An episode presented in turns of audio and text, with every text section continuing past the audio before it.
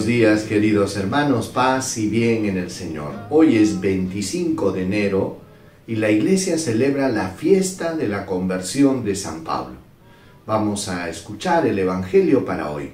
En el nombre del Padre, del Hijo y del Espíritu Santo. Amén.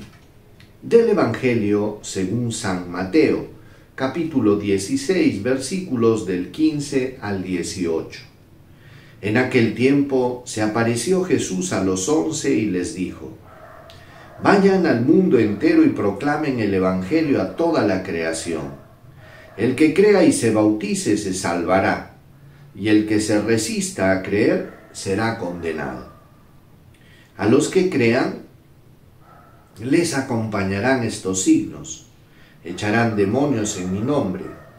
Hablarán lenguas nuevas cogerán serpientes en sus manos, y si beben un veneno mortal, no les hará daño.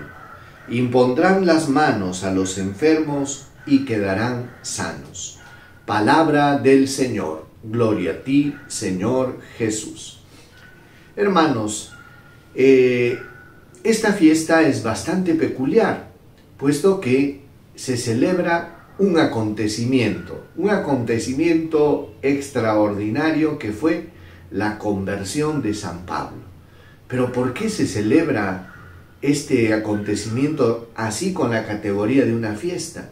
Porque verdaderamente en San Pablo la conversión fue una gracia tan evidente que ha quedado, como un testimonio fehaciente de que el poder de Dios es capaz de transformar a las personas. ¿Y por qué? Porque San Pablo, hermanos, Saulo, como era su nombre, Saulo era perseguidor de la iglesia. Y él mismo, cuando escribe sus cartas, dice, yo, perseguidor de la iglesia, blasfemo, indigno de llamarme apóstol, y el Señor me amó y me llamó. Él tiene una experiencia, hermanos, tan importante, una experiencia tan trascendental que cambió su vida radicalmente. Y es que él era un hombre de conciencia recta, que estaba obrando con rectitud y él pensaba en su en, su mentalidad, en su rectitud de conciencia, pensaba que perseguir a los cristianos era lo correcto. Él era muy celoso de su religión y de su fe. Y para Pablo los cristianos eran un peligro para la religión. Y lógicamente, enardecido contra los cristianos, él estaba persiguiendo esta nueva religión, esta nueva secta, sin saber de que Cristo lo estaba persiguiendo a él y que Cristo tenía un plan maravilloso para su vida. Y sucedió así, que él dirigiéndose a Damasco con cartas de recomendación de parte de las autoridades judías, yendo a apresar a los cristianos que estaban en Damasco, dice que una luz lo envolvió, cayó tumbado del caballo, esta luz le habló y fue ahí en las palabras que él escuchó, que Dios, que, que Jesucristo le dice, Pablo, Pablo, ¿por qué me persigues?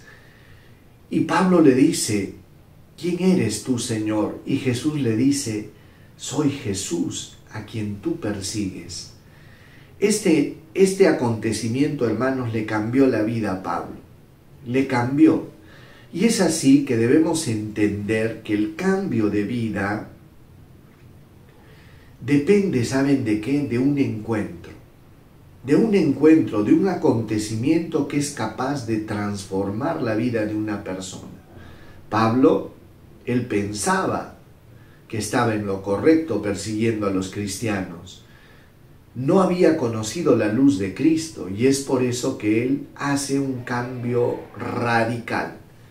A tal punto eh, que era increíble y, todos hablaban de esto, que el que antes era perseguidor ahora estaba predicando el Evangelio y era apóstol. Hermanos, eh, una de las cosas que tenemos que aprender es que, como decía el Papa Benedicto, que uno comienza a ser cristiano a partir de un encuentro. a partir de un encuentro que cambia la vida. Y la conversión, hermanos, el cambio de vida, parte de esto, de la iniciativa divina, de un Dios que nos ama gratuitamente y que sale a nuestro encuentro en los acontecimientos, en, en diferentes cosas. ¿Para qué? Para manifestarnos su amor. Y es así que uno comienza un nuevo rumbo, una nueva, una nueva vida. Y es que así fue en San Pablo. Dios le cambió completamente la hoja de ruta.